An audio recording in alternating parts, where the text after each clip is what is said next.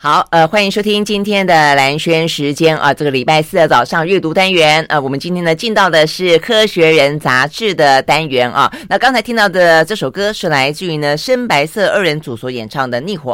好，那今天的话，《科学人》杂志一样的，我们邀请到的是呢，呃，这个李家伟老师，荣誉总编辑呢，在苗栗啊这个地方呢跟我们连线。那一样的老师呢，他家里面呢宝藏非常的多哦，所以呢今天的话题里面，老师呢一样的要不藏私的跟我们分享呢。他的一些收藏啊，老师早安，来先早，各位听众们早啊，对呀，早好。那这一期的呃《科学人》杂志呢，其实内容还蛮广泛的啊，呃，从嗯蛇哦，这个大家一一闻闻蛇色变。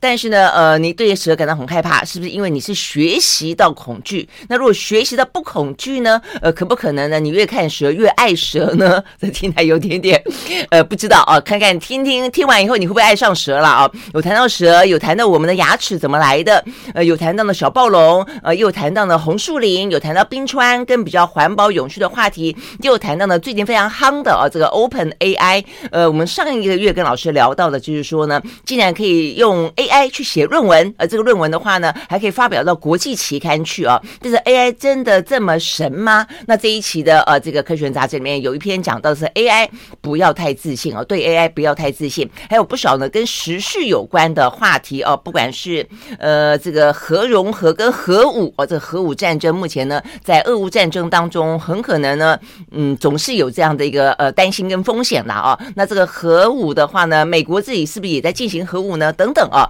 这个相关的话题，如果有时间，我们就都把它谈完哈。但是我们一开始呢，就先从呢呃比较惊悚的话题聊起啊。好，这个封面故事讲的是，这封面故事没有很吓人啦。这边就是讲到说，呃，凡事都问脸书就可以不怕蛇了吗？但是翻开里面啊，这个呃，如果怕蛇的朋友，应该开始就觉得有点点也呃有点恐怖。不过我觉得它的花纹很漂亮。坦白讲，你近看这个蛇的花纹，真的好漂亮啊！好，所以老师，你怕不怕蛇啊？哎，你老师，你那边应该蛮多蛇的吧？我属蛇啊，你属蛇。好，那老师算可爱的蛇。这个门户不够严密，也因此在春夏之际，蛇就开始到屋子里头来取暖，或者是乘凉。会吗？哈，会钻到地板底下去下蛋。那下了蛋以后，呃，小蛇就孵出来，所以几乎每年我们都可以在屋子里头找到五六条蛇吧？啊，真的吗？那老师不会怕吗？绝大多数，嗯，都是刚孵化的小梅花蛇。梅花蛇，十来公分长，嗯，细细的，但是它实在让很多人看了害怕，因为黑白相间，就像雨伞节，雨伞节，所以梅花蛇也是黑黑白相间，黑白相间，它没有相间明确到像雨伞节那个样子，嗯，但是猛地一看就是个小雨伞节，因此看到的人都尖叫要躲开，嗯嗯，下一步就是设法把它给打了，对。对，啊，这就是可怜的梅花蛇到处在屋子里头出现，或在野地里头被当成雨伞节给杀了。啊，今天我们这篇文章谈的就是爱野生动物的不同类型的人，嗯、哎，快速在组织，呃，国内外都有，台湾也有一个路杀社，那么里头绝大多数呢都是回报蛇被。呃，碾过去，对，撵过去。那么，对于蛇专家来说，这是一个调查台湾蛇分布最好的一个资料来源。呃，竟然有两万多个成员。嗯，这么多。他们会及时的来看你上传的照片，然后告诉你这是毒蛇或不是毒蛇，那么该怎么做法？嗯，嗯，至少是一个非常赞赏的。社团组织，哎，老师，这个台湾的蛇真的还蛮多的哈。我我记得有一些资料说显示出来，是因为早期在日据时代的时候，他们好像要研究什么用毒抽取它的毒液作为战争之用，还是说作为科学之用？那后后来走了以后就开始放生，所以台湾的很多呢，呃，山间呐，啊、呃，这个水边啦，就非常多的蛇，是因为这样的关系吗？不知道确实原因如何，但是呢，你刚才提的。毒蛇的蛇翼来做，嗯、呃，毒液来做科学研究，导师造就了好几位中研院院士的研究成果啊！对对对，台湾有好多个，嗯，你看看这个，这个老师刚刚有跟我说，这是龟壳花，这有毒对不对？有毒啊，在我们家里头的电箱里头找到的。那有一天突然停电了，我找了水电工人来，水电师傅呢来帮我检查，结果循线找到，最后是在从电线杆下来的那个电箱里头找到了一条正准备蜕壳的龟壳花。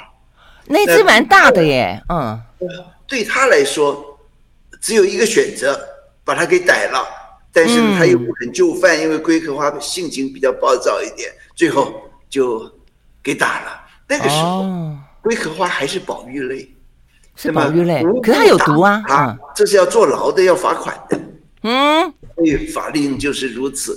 那当然，这水电师傅说他迫于自卫啊，等等之类的，呃，最后。落入我的酒精瓶里头了。在大概两三年前吧，龟壳花就从保育类除名了，就变成一般的野生动物。嗯、呃，规范就比较呃不那么严谨，大概不必坐牢了。哎，可是如果说龟壳花不再成为保育类，就就代表说它的数量更多了吗？是的。那如果更多的话，对于人来说，他可能面对这个毒蛇，可能就应该要稍微的再小心一点了，对不对？就是担心嘛，是不是？嗯、呃。碰到了毒蛇该怎么办呢？呃，如果是大多数人对即使无毒的蛇也是害怕的，是吧？嗯嗯、呃。因此呢，上这个脸书就可以得到很好的指南。哎，台湾喜欢蛇的人还所在多多啊。我应该有三位朋友在家里头养蛇，那有一位呢，这个单身汉，呃，住个小小的套房里头，大概有二十个蛇笼，呃，养着各式各样不同的蛇，不是小蛇啊，有些是大蛇啊，大的有三公尺长啊，它盘在笼子里头，那么隔两天喂它只老鼠啊，等等之类的。天哪，那他要去弄老鼠来啊？呃，当然了，那有一天我就得到非常好的礼物。啊，蛇蜕皮了，那送给我两张皮。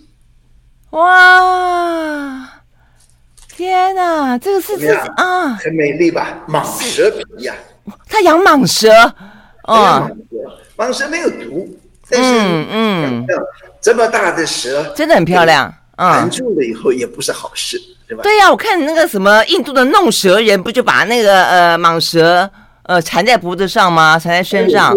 他们更喜欢那种眼镜蛇，是不是响尾蛇之类的？嗯，对呀，对呀。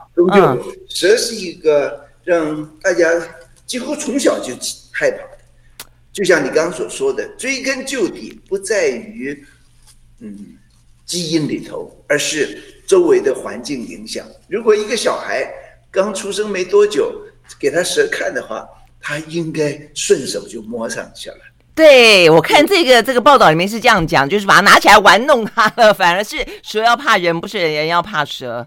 是啊，台湾有位蛇类专家叫杜明章教授，嗯，呃，几乎每年都会到清华大学通识课里头讲堂，呃，怎么去认识蛇、更爱蛇的。他每次上课带几个布袋来，讲着讲着就从布袋里头掏出一条五彩斑斓的蛇，那交给坐在前头的女同学。然后请她一路大家传着摸着，这堂课下下来很精彩，也改变了许多大家对蛇的恐怖印象。OK，所以等于是老师，你们在课堂里面是真的去印证了这一次封面故事讲到说，像美国，它是因为有一个非常大的脸书社团啦，它就让大家呢随时可以说看到家里有蛇，因为美国很多地方可能也就是地方大嘛，哦，也就很多会蛇出没，所以你要上网看看了以后学习之后，其实慢慢慢慢，他可能就真的不会怕蛇，他反而学习到，呃，反正你认识了它，你反而会可能爱上它，所以真的是这个样子哈。呃，是啊，不过知识还是很重要。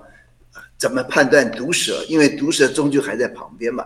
台湾大概有五十种蛇，其中有四十种左右是对人没有侵害的。嗯，呃，有毒的或唯毒的大概就是十种，还是得认识。嗯、台湾比较常出现的，我记得从小就有念过的，什么雨伞节啦、青竹丝啦、呃龟壳花啦，对不对？就这几个。百步蛇，这也有。百步蛇哈。对，嗯嗯嗯。那么蛇不止在陆地上头，不止在树林里头嘛。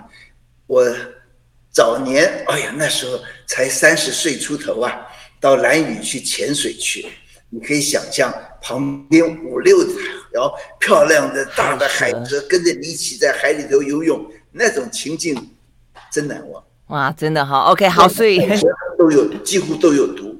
那么海蛇的毒也蛮厉害的，真的、啊。那那你要怎么办？对，不轻易的攻击人嘛，所以在海里头跟他和平相处，一起在海里头嬉戏，倒是啊可以期待的。这样听起来还是有点有点恐怖，就不要去惹他就是了。那万一他跑进家里面呢？像老师这样子，你就把把门关起来，想办法用有没有办法驱赶他，或者把他引出去？驱赶蛇，你看过去大家听的都说屋子旁边撒石灰。嗯哼，啊，所以如果养鹅的话，鹅的粪便呐、啊，鹅都会让蛇给害怕。呃，有一次我的邻居一大早敲我门，教授赶快来救。我说怎么了？家里有蛇了。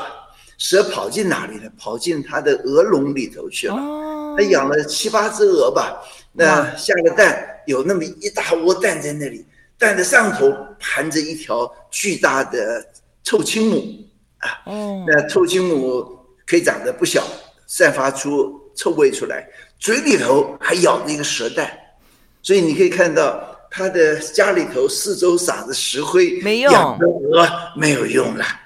哦，这样子，好吧，那这个在这篇文章里面告诉大家，就赶快打电话，请一些什么消防局啦，哦，什么样子的？哦、消防局不管蛇了，现在由农业部门接手。哦，农业部门。对，所以还是加入这个脸书社团，拍个照片告诉他们，嗯，而且辨认这是什么？对，先辨认是下一步怎么做？没错，没错。好，那最后我们进广告以前，我让大家看一个照片，因为这本呃这篇文章里面讲到说有一种蛇好可爱，所以你就像老师讲的，开始呢有人会喜欢爱上它，就把它养来当宠物。我想它有多可爱啊，我就去查了，这样看得到吗？它叫做猪鼻子。是真的有点可爱，它那个对对对对，它那边有点翘起来。他说呢，这种蛇它碰到什么样的天敌，它假装自己很凶，它就把这个嘴巴嘟起来。我看这样没有很凶啊，还真的蛮可爱的。好，我们休息了再回来。I like 103, I like radio. 好，回到蓝轩时间，继续和李佳伟老师来聊这一期的《科学人》杂志。好，讲到蛇，那蛇当然他很担心的是它的牙齿跟它的呃毒液嘛啊。讲到牙齿，我们牙齿怎么来的啊？诶，这一次《科学人》杂志里面有篇蛮好玩的，牙齿是从鱼的鳞片演化过来的吗？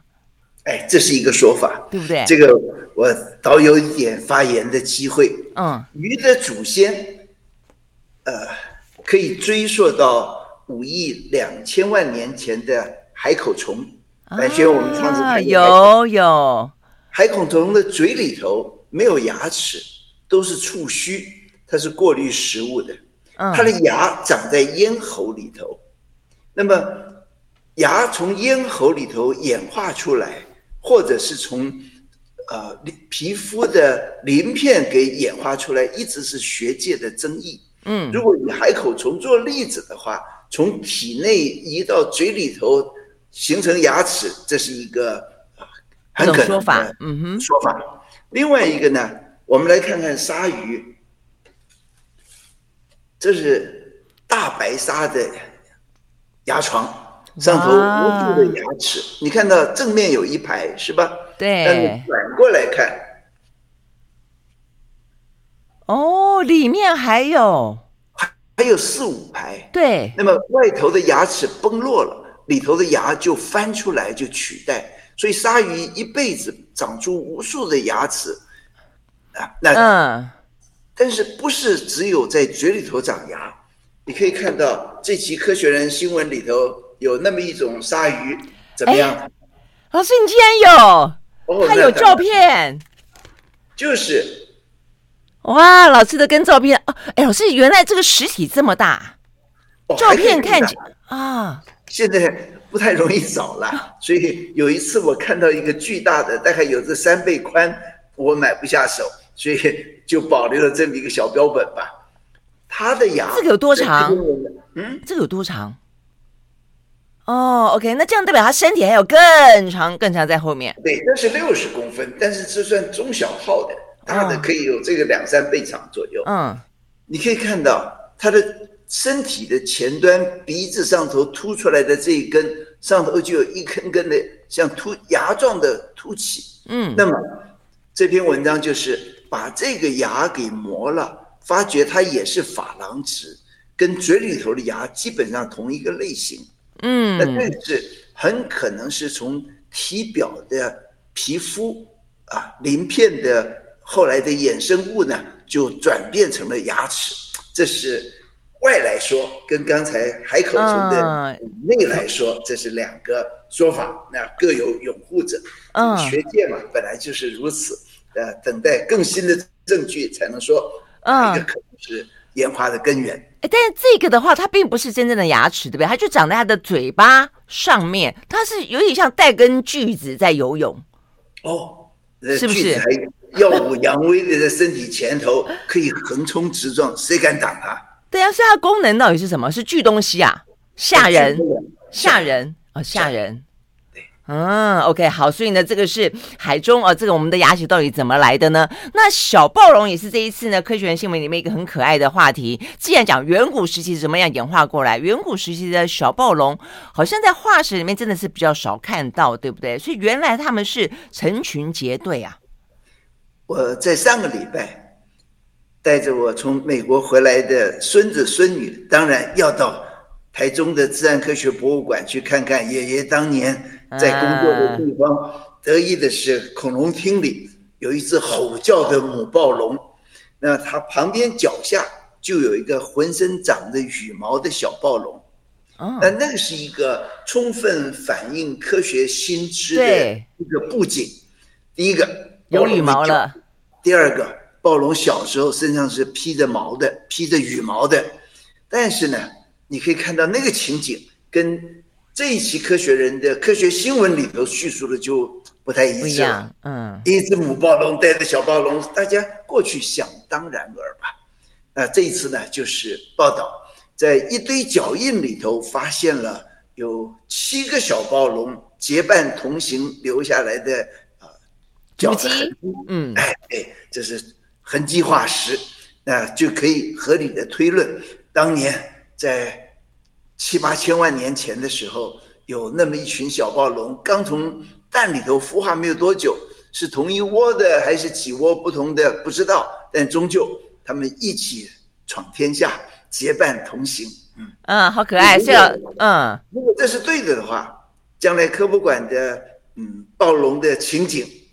就该把母子有种程度的分开。没错，没错。我觉得老师一讲完之后，接下来的话呢，二零二三年自然科学博物馆的呃大工作之一，就是呢把小暴龙变了好几个，至少要跟着成群结队过马路的感觉了。OK，好，我们休息了再回到现场。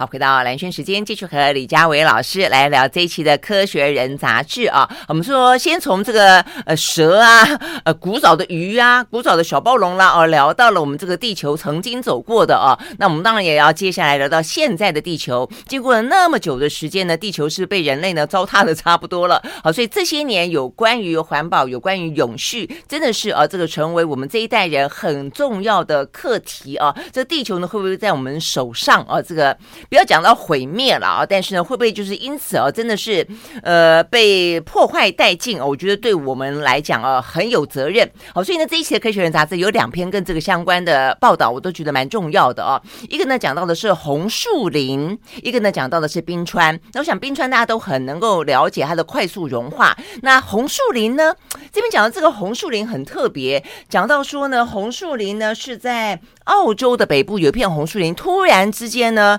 呃，几乎哦，这个就是就是几乎快，就是枯死的特别快，呃，大面积的死亡。然后呢，他们想说，哎，到底是什么样的一个呃环境的关系吗？后来发现呢，查着查着啊，然后呢，科学家给了一个答案，跟月亮有关。哎，我觉得这个太有意思了，因为它有周期性。嗯，这一来，月亮绕着地球转，那彼此互相影响。那这个轨道的周期性呢，就造成了潮起潮落的差别。嗯，红树林长在海边上头，跟海水的高度有密切的相关，所以可以看到一个明确的周期性的死亡。呃，如果不了解这些背景的话，看着就会想是有有病害吗？嗯，那是什么样子的掠食者，什么样子的微生物造成了一大片红树林的死亡呢？呃，所以这种地球科学、宇宙学，还有地球上头的生物物种、气候，这是连在一起的一门学问。嗯、呃，如果思考不够周全的话，很可能就是误导了研究的方向。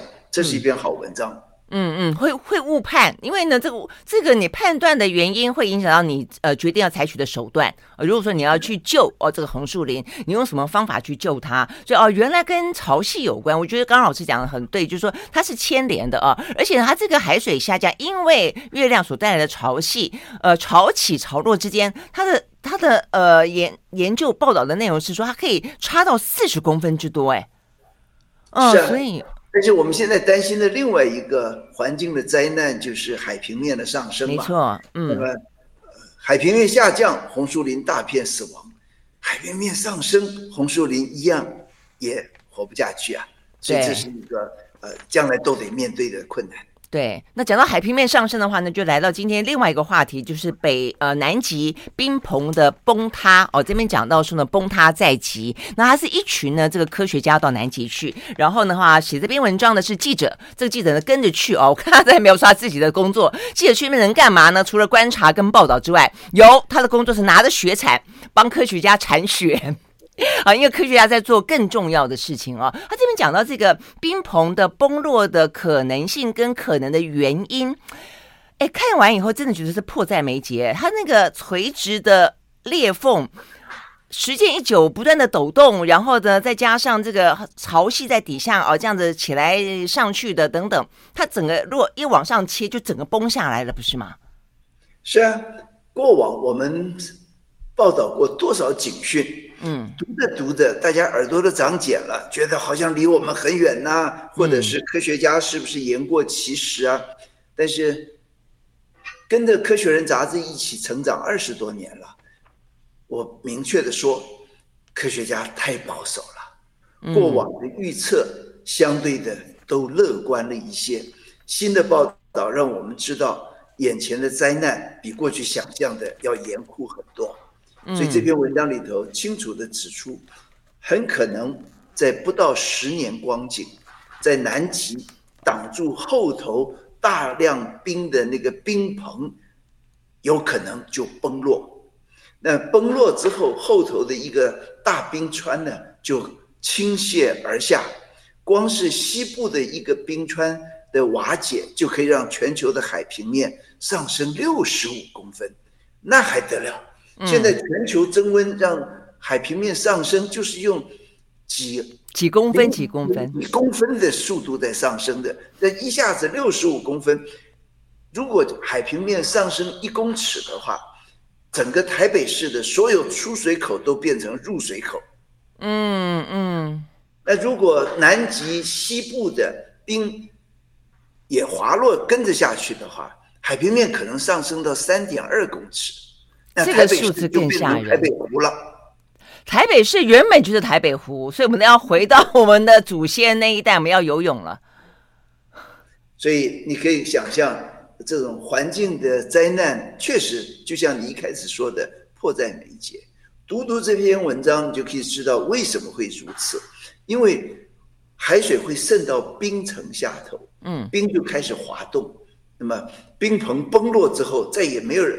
可以阻挡的整片冰就迅速的滑到海里头去，海平面就上升了嘛。嗯嗯，我本来看到这里面描述有些部分，我们真的还都没有很清晰的去了解它。本来的话，他说那个冰川底下，就冰棚底下呢，呃，它其实有一个保护层。这保护层是它如果融冰的话，呃，它会呃那边的水会比较冰。那但是呢，在底下一点的海水是比较暖，所以这一层呢会保护着它，让它不会那么快融。但是现在已经不是融的问题了，现在是崩的问题了，对不对？是啊，所以这个、嗯、这个图文并茂，关心环境的朋友们细细的读吧。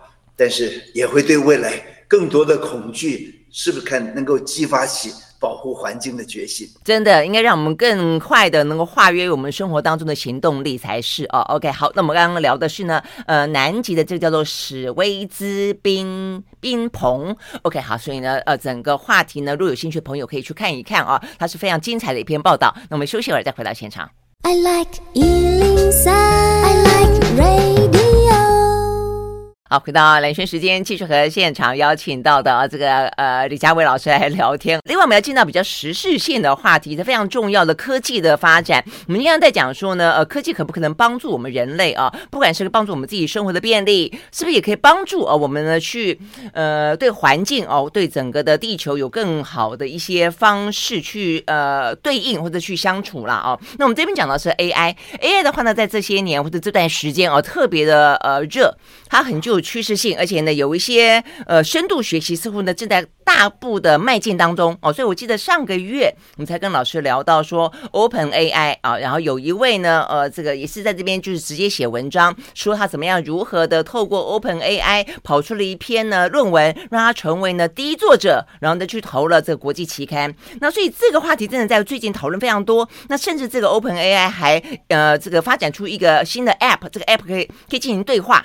这对叫 Chat，叫 Chat，呃，GPT，哇，过去这几个礼拜，全世界很多人都在玩这个游戏，在跟他讲话，看他可以讲出什么样的话，是不是呢？真的如大家想象中的跟人一样啊？好，那所以呃，大家对于 AI 似乎突然之间的信心啊倍增啊，觉得 AI 似乎可以在我们的人类生活当中扮演越来越重要的角色。好，但是呢，这篇文章提醒大家，人的创意还是最重要的。嗯，AI 势必将来席卷全球人类的活动，都跟它密切相关。但是它能够发展到如何，也不必太惊悚的想象。只是刚才你提的那些新的 App，在两个礼拜之前，我还真演练了一下子。真的吗？我儿子在教他的儿子 用 AI 来写作，那为了要说服他爸爸。AI 的功力，所以他就给了这个 App 一个很简单的指令，为《科学人》杂志写总编辑的话。哎，这是以前过去的这几十年间老师最常做的事情。哦，那是我的梦魇，也是我快感的泉源，是不是？每个月写一篇，那写完之后开心的很，但是写的时候是焦躁的。那如果 AI 帮我写，哦，还真有模有样。结果呢？他怎么写？转合就是那样子的，呃，的的的，规规矩矩的，是不是？Okay. 那有没有主题？老师他的主题是什么？如果再给他几个关键字的话，嗯，哇，那更不得了啊！就是一篇很有样子的，嗯、但是呢，这个风格跟我自己就不一样嘛。就是啊，谈一些不相干的事情，然后啊，回到主题上头，这是我自己喜欢玩的游戏。那他还没学会这个。但是我相信，只要为几篇这一类的文章，让他知道了这种风格的话，这学习起来一定很快。所以在网络上头，我跟儿子、孙子就在玩这种游戏，给 AI 几个不同的关键字，看他能够组合什么什么样。这个对学生非常重要。为什么？每个学生都要交报告。啊，读书心得或者是如何如何的。刚才上次我们谈的是学术论文，对，但是应对一般的作业、作文、报告等等之类的话，那简直是轻而易举。嗯，你每次输入只要有一丁点不同，产生的文章就是不一样，而且你给它同样的关键字，隔几秒钟以后产生的文章也不相同。所以呢，那种抄袭啊或等等之类的，将来都要。辨假是真会越来越困难啊！意思就是说，对学生来说，担心被抓包的风险越来越低，就是对不对？因为他几乎每一篇产出来都不一样啊。嗯，就是啊，所以我们的孙子就开始决定写篇小说啊。那一个九岁的孩子开始用 AI 跟着他一起成长。那先给他一个题目，给他点关键字，然后就写出第一章出来，第一个 chapter 出来了。然后他在修改啊，调整方向，那引导第二章出现，好像一本小说快完成了。啊。那你可以说这里头百分之七八十以上是 AI 写的，嗯，那人为的介入就那么个百分之二三十，但是是在人的指引底下，一步一步情节发展。嗯嗯、哦，你可以想象将来的小说家可以很惊悚，可以曲折的很天马行空，古今中外就融合在一起了。对，是没错。期盼也也也有点不安。对，所以反过来说，你看老师，你你你的小孙的九岁就在这样的一个世界里面长大，未来如果说对很多事情他只要下一个指令，给几个几个暗示，然后其他的工作就会有 AI 帮他完成的话，呃，所以他的长成过程当中，他会是一个什么样？就他会他可以花更多的时间去做别的事情。或者说他因此可以花更多的时间做别的事情，他也可以懒散一辈子，对，躺得更平，躺得更平。但这个不只是文学家，不只是科学创作，你可以想象那些音乐作曲家、那些艺术创作者，如果掌握了这些的话，我听我的学生告诉我，艺术创作已经跟这个。紧密的结合在。是是是，现在已经有一最近也在讨论一个，就是说你只要给他一个文字，他马上帮你生成影像。是的，对，那以后就不需要拍啦。嗯，这个电台的摄影记者可能也要稍微的 注意一下，呃，这个电影导演可能也要稍微的这个紧张一下。主持人呢？就是啊，我们早就担心被取代了，真的是。而且呢，这个 AI 的这个机器人想要它多美艳呐，啊，这个多妖娆啦，多帅劲啊，这个根本都可以完完全全符合你的想象。对，所以我们压力是？就是我们压力实在太大了。好，但是呢，当然这边也讲到，就是说，呃，未必是真的这么的。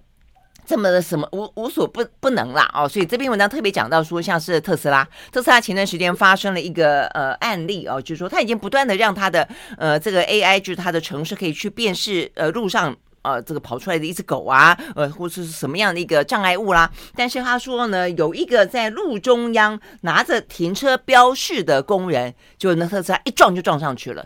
他说，因为特斯拉去认停车的标示是一个。一个固定的东西在路边，他认为那个叫做停车标示。那人归人啊，他认识的人也认识了停车标示，但是一个人拿着停车的标志站在路中间，他不认得，所以就变成就是所有的一些例外的状况，就你可以喂给他很多很多寻常的知识呃知识跟资讯，但是一些意外的情形、不寻常的规律，哎。他就没有办法掌握，但通常这样的一个不寻常，经常就是导致意外跟灾难的时候。是啊，但是你如果更正面的想的话，也就是累积了很多意外，喂进了 AI，那他也就学会了，嗯、将来这些就可以校正过来了。所以盲点反而变成演练的基础。嗯，但过程当中要付出多大的代价，对不对啊？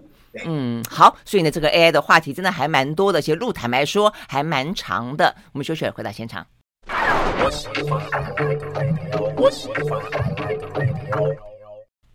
好，回到连线时间，继续和线上邀请到的呢，《科学人》杂志的荣誉总编辑李佳伟老师啊，来继续聊这一期的《科学人》杂志。那既然我们谈到了这个比较是呃时事性的话题，现在的一些呃科技的发展啊，那我们就接下来聊两个话题好了。一个呢是公民会议啊，这公民会议讲到的是呢，呃，现在很流行公民会议。其实后来看到这个文章的时候，我想到的是，哎，我们的国民法官也快要呃。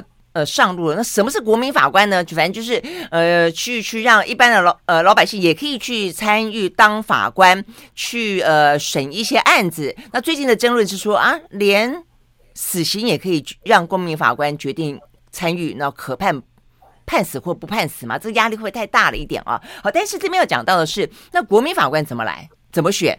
那这个跟这一篇的公民会议用演算法来选。哎，这个还蛮有意思的。很多国家现在呢，我在想，是不是因为现在的代议制 让人家太失望了？好，所以这边讲好多国家都已经开始要用这样子的一个呃公民会议，透过 AI 帮你选人来进行国家的跟政策的决定。一个月前，我们经历了一场选举，投票的时候，我自己是很不安的。因为我哪认得这些候选人呢？县长选谁？这一次苗栗县的党派色彩不明显。嗯，村长原来的村长蛮好的，所以我继续支持他。但是还要选乡长，还要选县议员，我一个都不认识，所以我只好把村长给找过来，告诉我这些人的背景。最后我依着他的建议去盖了票柜里头的。哦，所以你好认真呢，你还真的去了解了哦。但是我我我这个是很粗浅的了解，而且依据因为我熟识的村长的意见去投票。那、嗯嗯、看看我们选出来的这些。议员呢，立法委员呢，绝大多数人其实是很不满意的。看看他们那种横行霸道，为自己个人的利益，为党派。呃，这几天台南市议会是县议员、议长选举贪污贿赂，嗯，都开始被检讨了。对啊，老师，你家有保冷袋吗？保冷袋里面放一千万呢。哦，我听说了，我听说了。我家好多保冷袋啊，里面都没钱。沈君山教授吧，嗯，当初民主运动刚刚开始推动的时候，他就深入民间去了解投票的行为。有一次，他很生动的跟我叙述，跟着候选人啊、呃，挨家挨户的敲门，他们是毫不掩饰的，开了门就递给你一叠钞票。那对方接了钞票之后。这个候选人就把上衣掀开，里头有一个神像在里面。嗯，哦，要发誓是不是？盖上。所以贿赂跟宗教上头、信仰上头的同步恐吓，这是在那个时候流行的。那现在呢？大概这个效用不高了。这个赤裸裸的呃。贪污贿赂就变成了哦一一个常态。我们用这种方式选出来的代表，要为我们立法，要决定国家的方向，要决定环保问题、战争的可能性。我我自己是非常悲观。所以读了这篇《公民会议公平演算法》，它从古老的希腊的代议制谈起，谈到现在民主的缺憾以及如何改善，这是一个值得。大家读的文章，嗯嗯，就我们如果透过采样的方式，让一般的符合基本上面呃整个国家的人口样本数的人来。依照他的良心 哈，凭着他的理解去做某个决定，会不会好过于现在呢？就像刚刚才老师讲的，政商勾结，然后呢，看起来呢，这个呃贪污腐败啊，这个藏在当中的代议士们呢，我想这是这篇文章啊，这个最重要的地方。好，那另外一个话题也是蛮呃接近现在的话题的，那就是我们看到这个俄乌战争，哎，我现在已经进入到快要一整整一年了哦，但是呢，呃，似乎还没有哦这个结束的样子啊，然后甚至呢，有关于核武的问。威胁还是不断的发生出来呃，就是还不断的还在讨论。那另外一个话题是核融合，核融合的话呢，我们一直认为最近他在讨论说啊，很可能可以呢让这个呃干净能源，让核电啊这个越来越有几率，呃而且降低它的呃危险性。哎，但是这一篇文章呢，把这两个话题放在一起了。原来核融合在美国，它并不是为了核电，是为了核武。哦，我看这个有点吓一跳。是啊，这篇文章美国人自己写的，嗯，是个尊重的科学家。科学作家他们写出这样子的内幕来，让我们知道强国在推动让别的国家不准呃扩张核武，但是自己拥有几千颗的核武弹头，五千多颗。他为了确保这些弹头还是可以用的，因为那都是三四十年前做出来的，那就进行顶着核融合之名。每年投入竟然高达一百五十亿美金，连续十几年，其实是用来检验核武的安全性跟可以持续使用。嗯，这些强国顾着自身的利益，顶着世界和平的口号，啊，我们台湾很可惜，很有可能就被当成战争的棋子，看着欧洲这个不幸的悲剧发展，想着自己的处境。哎，凄凄然。嗯，真的，如果当美国哦，真的，呃，它的壮大是因为以他国为战场的话哦，那我们可不可能成为下一个战场？我想这是我们哦可能最切身的话题了。好，今天非常谢谢李佳维老师带给我们精彩的《科学人》杂志，谢谢老师喽。好，以后再谈，嗯、下次再见，拜拜。